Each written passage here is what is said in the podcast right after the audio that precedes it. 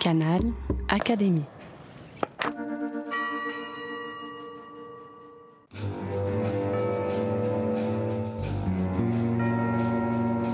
Petite histoire de science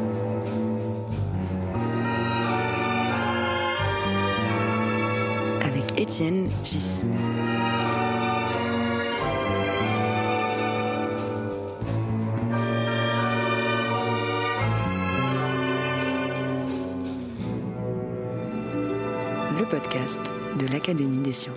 Je suis face à Pascal Cossard. Pascal, on se connaît bien depuis longtemps. Tu as été secrétaire perpétuel en même temps que moi pendant trois ans. Tu es une microbiologiste.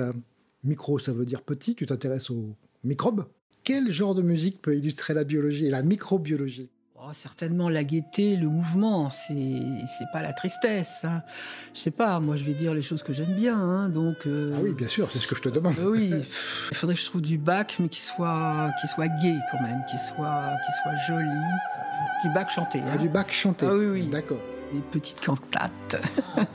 Alors j'ai choisi la cantate BWV 51, interprétée par Lucy Crowe et intitulée Jachtzet Gott in allen Landen. Pardonnez mon accent. Louer Dieu dans tous les pays.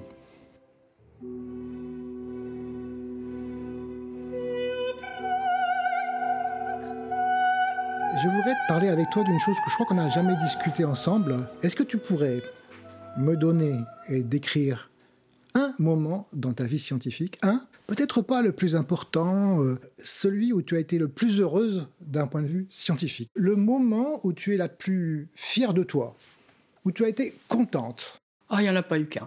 Ah, on va commencer par un, alors tu vas m'en donner deux. Oui, on va en avoir deux ou trois. Bon, le premier, c'est sans doute, avant que je travaille sur euh, la bactérie Listeria, c'était un moment où on commençait à faire de la séquence d'ADN et pour une protéine donnée, on avait déjà la séquence de la protéine, mais on n'avait pas la séquence de son gène. Ah. Et donc, Attends, tu, tu étais débutante, tu avais quel âge? Non, j'étais euh, ju- juste jeune postdoc. Mais j'avais déjà une étiquette sur le front qui était euh, séquenceuse d'ADN, puisque à l'Institut Pasteur, j'avais séquencé le premier gène et du coup, plusieurs personnes ont souhaité collaborer avec moi. Donc on avait la séquence de la protéine. Dans le cas présent, on avait la séquence de la protéine, mais on ne connaissait pas le gène. Fais-moi un petit cours rapide de biologie, puis je suis pas sûr que tout le monde le sache. Donc le, le gène fabrique la protéine, et donc il y a une, une sorte de transport du gène vers la protéine.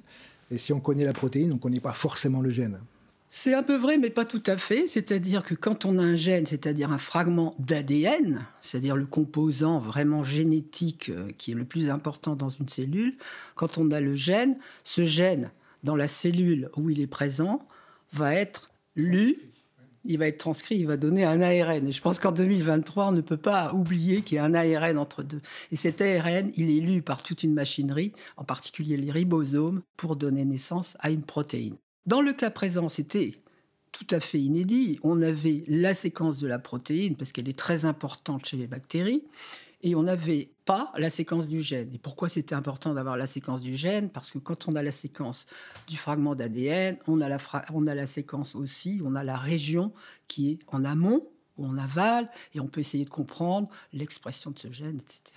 Donc, avec une collègue qui s'appelle Brigitte Jiquel, nous séquençons le gène que nous venions de cloner, et l'idée, c'était de tomber sur euh, cette protéine, etc. Donc ça, c'était au début du séquençage dans, dans les années 2000 Ah non, on était là, on était en 1982, il y a très Ah, longtemps. Et à quel moment est-ce qu'on a commencé à séquencer? Euh, C'est tout à fait à ce moment-là. Et donc, la joie de lire une séquence d'ADN qui donne la partie N-terminale de cette protéine qui était connue et qui était quand même une star dans la régulation des gènes bactériens, pour moi, c'était une très très grande joie. Ça s'est passé dans une chambre noire. On lisait les films avec la séquence qui était une séquence faite par la méthode chimique de Max et Gilbert.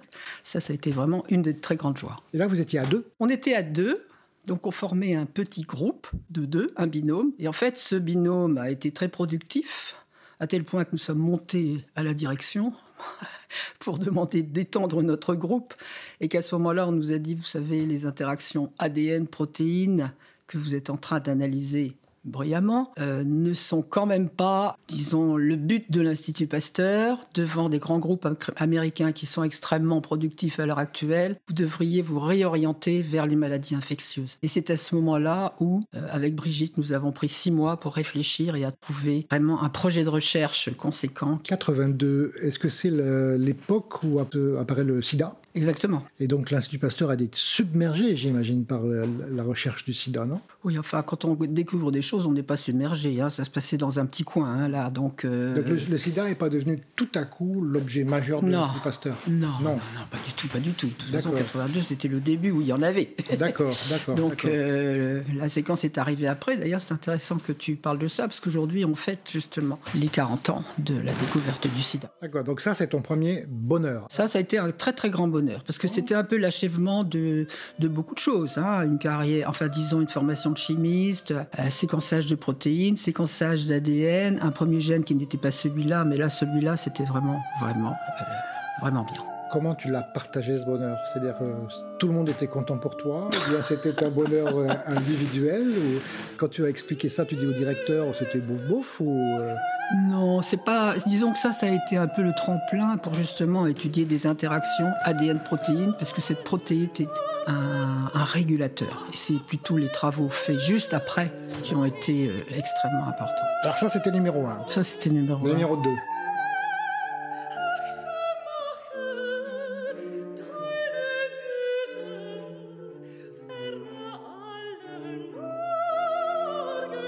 T'as pas un numéro 2 qui serait avant le numéro 1 Peut-être quand tu es beaucoup plus jeune, peut-être enfant ou... Euh ah mais tu m'as demandé euh, un, ah bonheur dans la carrière. Bah, la, science, la science, ça peut commencer à 10 ans. Hein.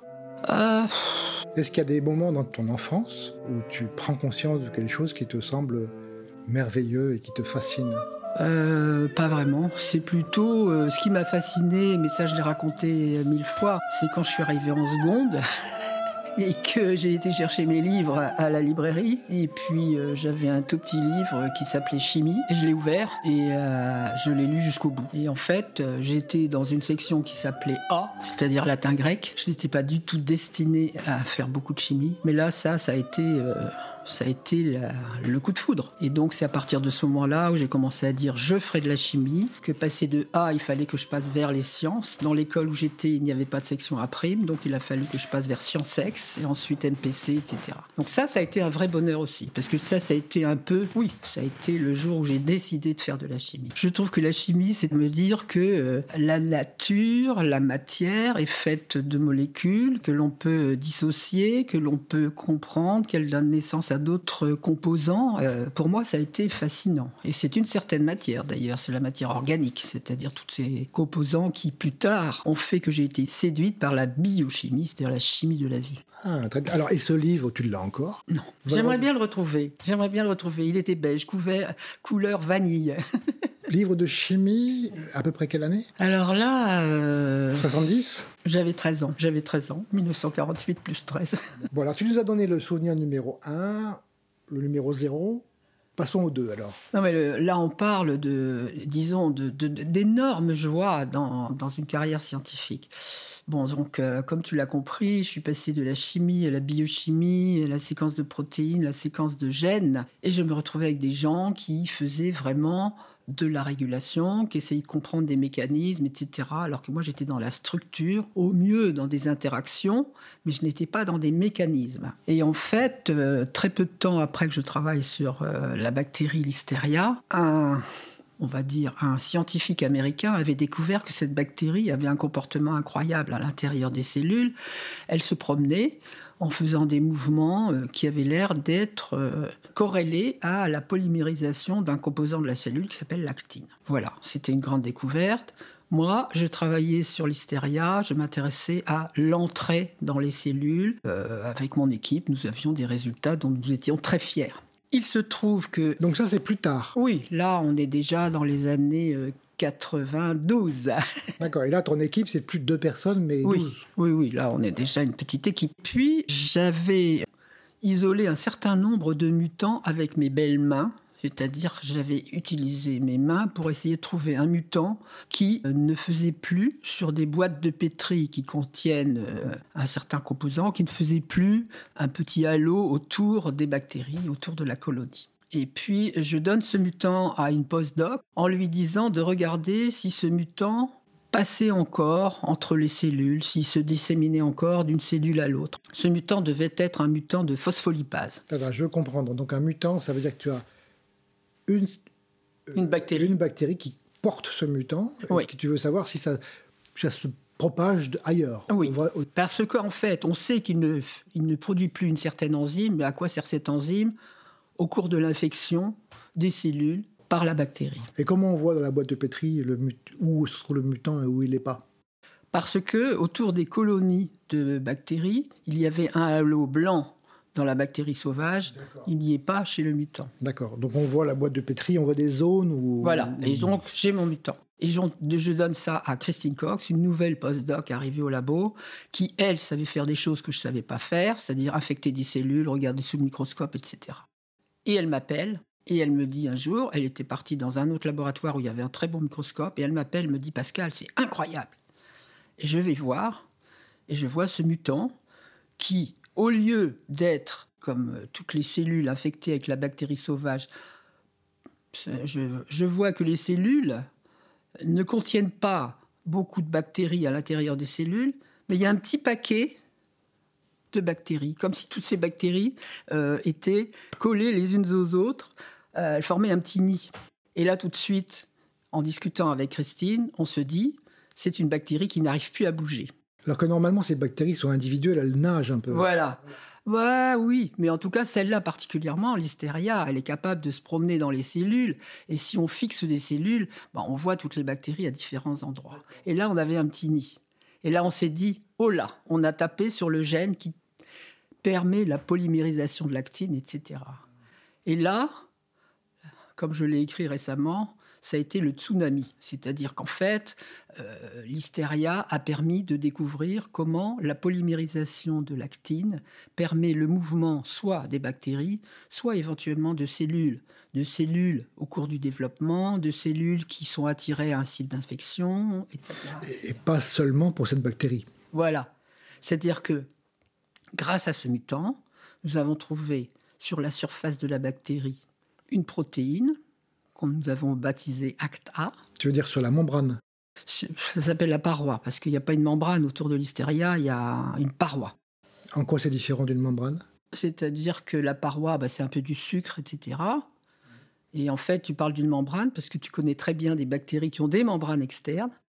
Mais comme il y a différentes sortes de bactéries, il y a des bactéries qui ont une membrane interne, un peu de paroi et une membrane externe. Et la bactérie Listeria, elle a la membrane interne et la paroi, mais elle n'a pas de membrane externe. Donc notre, notre ACTA est une protéine qui est sur la paroi. Cette protéine ACTA, quand elle est sur la bactérie, que la bactérie est à l'intérieur d'une cellule, cette protéine ACTA recrute un complexe de sept protéines qu'on appelle le complexe AR2-3. Et ce complexe AR2-3, c'est lui qui est magique, qui permet d'aller chercher de l'actine et de polymériser, etc. Alors, entre, le Eureka dont tu me parles et le moment où tu as découvert ce système avec les sept protéines, etc., c'est quoi? C'est 15 jours ou, 15 ans? Non, ça a été écrire assez vite un papier pour le plus grand des journaux. À ce moment-là, pour moi, c'était Cell, c'est-à-dire la microbiologiste qui arrive dans le terrain de la biologie cellulaire. On faisait un grand pas. Et là, ça a été, euh, c'était, c'était extraordinaire parce que les biologies cellulaires, découvraient cette, euh, cette protéine, ils avaient déjà compris que cette bactérie avait des propriétés extraordinaires puisque c'est pas moi qui ai découvert la motilité intracellulaire, mais on a découvert le gène. ça, ça a été extraordinaire. Donc quand tu fais ce genre de découverte, tu comprends tout de suite que c'est une chose importante. Tu hésites entre deux solutions. Soit je fais un article tout de suite, tout de suite, tout de suite, avant que quelqu'un d'autre découvre la même chose, ou bien euh, j'attends de consolider. Ah, obligé de consolider. Obligé de consolider. mais la consolidation, c'est combien de temps? La consolidation, c'est quand même au moins six mois. C'est-à-dire qu'il faut, euh, par exemple, dire si je rajoute le gène en question au mutant, il récupère sa fonction originelle. Ça, c'est une première chose. Deuxièmement, euh, si on met ce gène ailleurs, est-ce qu'il peut faire éventuellement la même chose? Voilà, il y, a beaucoup de choses. Donc ça, c'est un travail entre guillemets un peu automatique de, vérification. Bah, c'est pas si automatique que ça, parce que ce phénotype, cette propriété particulière, elle avait jamais été décrite. Donc euh, ça, ça implique des choses un peu particulières quand même. Et alors la première découverte, c'est une découverte par hasard, on peut dire ou... Là, là, c'était carrément serendipity. Là, c'est ah, clair. D'accord, d'accord. C'était magnifique. Et puis en plus, pour moi, c'était mon premier mutant, c'est mon plus beau. Mon premier mutant C'est vrai C'est bien comme expression. C'était mon premier mutant. J'adore. C'est pas mon premier enfant, mais quand même. Quand même. Ah, si, si, si. Tu avais déjà des enfants à l'époque. Euh, oui. d'accord. Parfait.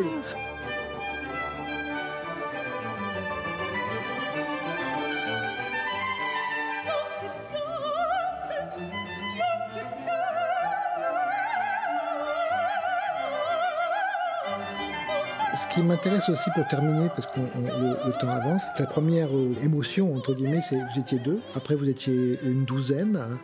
Est-ce que euh, travailler en collaboration, en groupe, c'est une chose importante pour toi? Ah, moi j'ai adoré. J'ai adoré parce qu'il y avait euh, une confiance qui était tellement énorme. Je, je, le réalise maintenant parce que je n'ai plus d'équipe, mais je savais que j'arrivais à insuffler un enthousiasme qui me rend, qui m'était rendu par des résultats. Je vais te raconter la dernière histoire parce que là, elle, date d'une demi-heure. Donc, euh, en général, je, je crois y a 95% des gens qui ont travaillé avec moi sont partis dans la carrière universitaire, académique, recherche et tout ça. J'ai eu beaucoup de chance. Mais il y en a une, une des dernières, que je trouvais très brillante, Mélodie, euh, souhaitait aller dans une start-up. Elle trouvait qu'il euh, fallait euh, aller vers justement des domaines un peu nouveaux qui allaient donner des résultats, etc.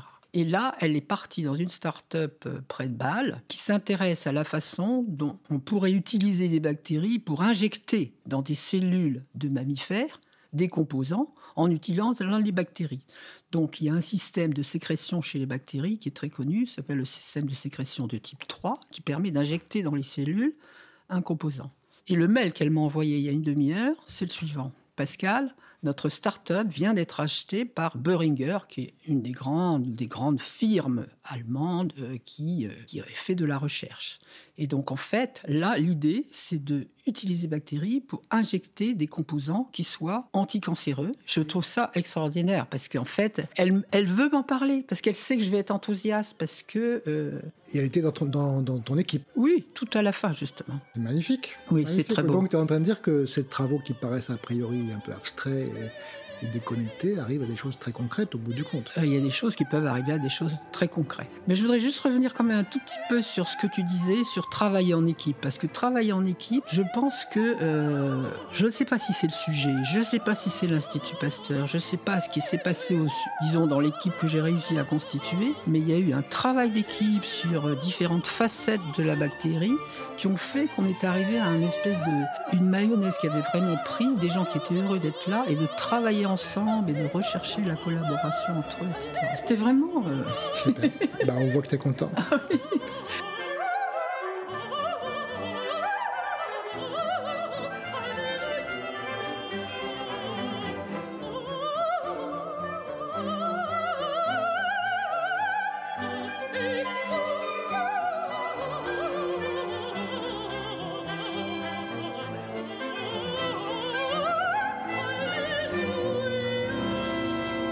Petite histoire de science.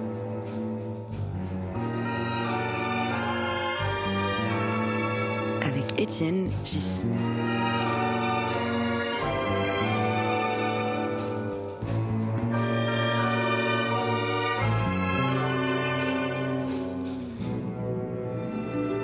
Le podcast de l'Académie des sciences.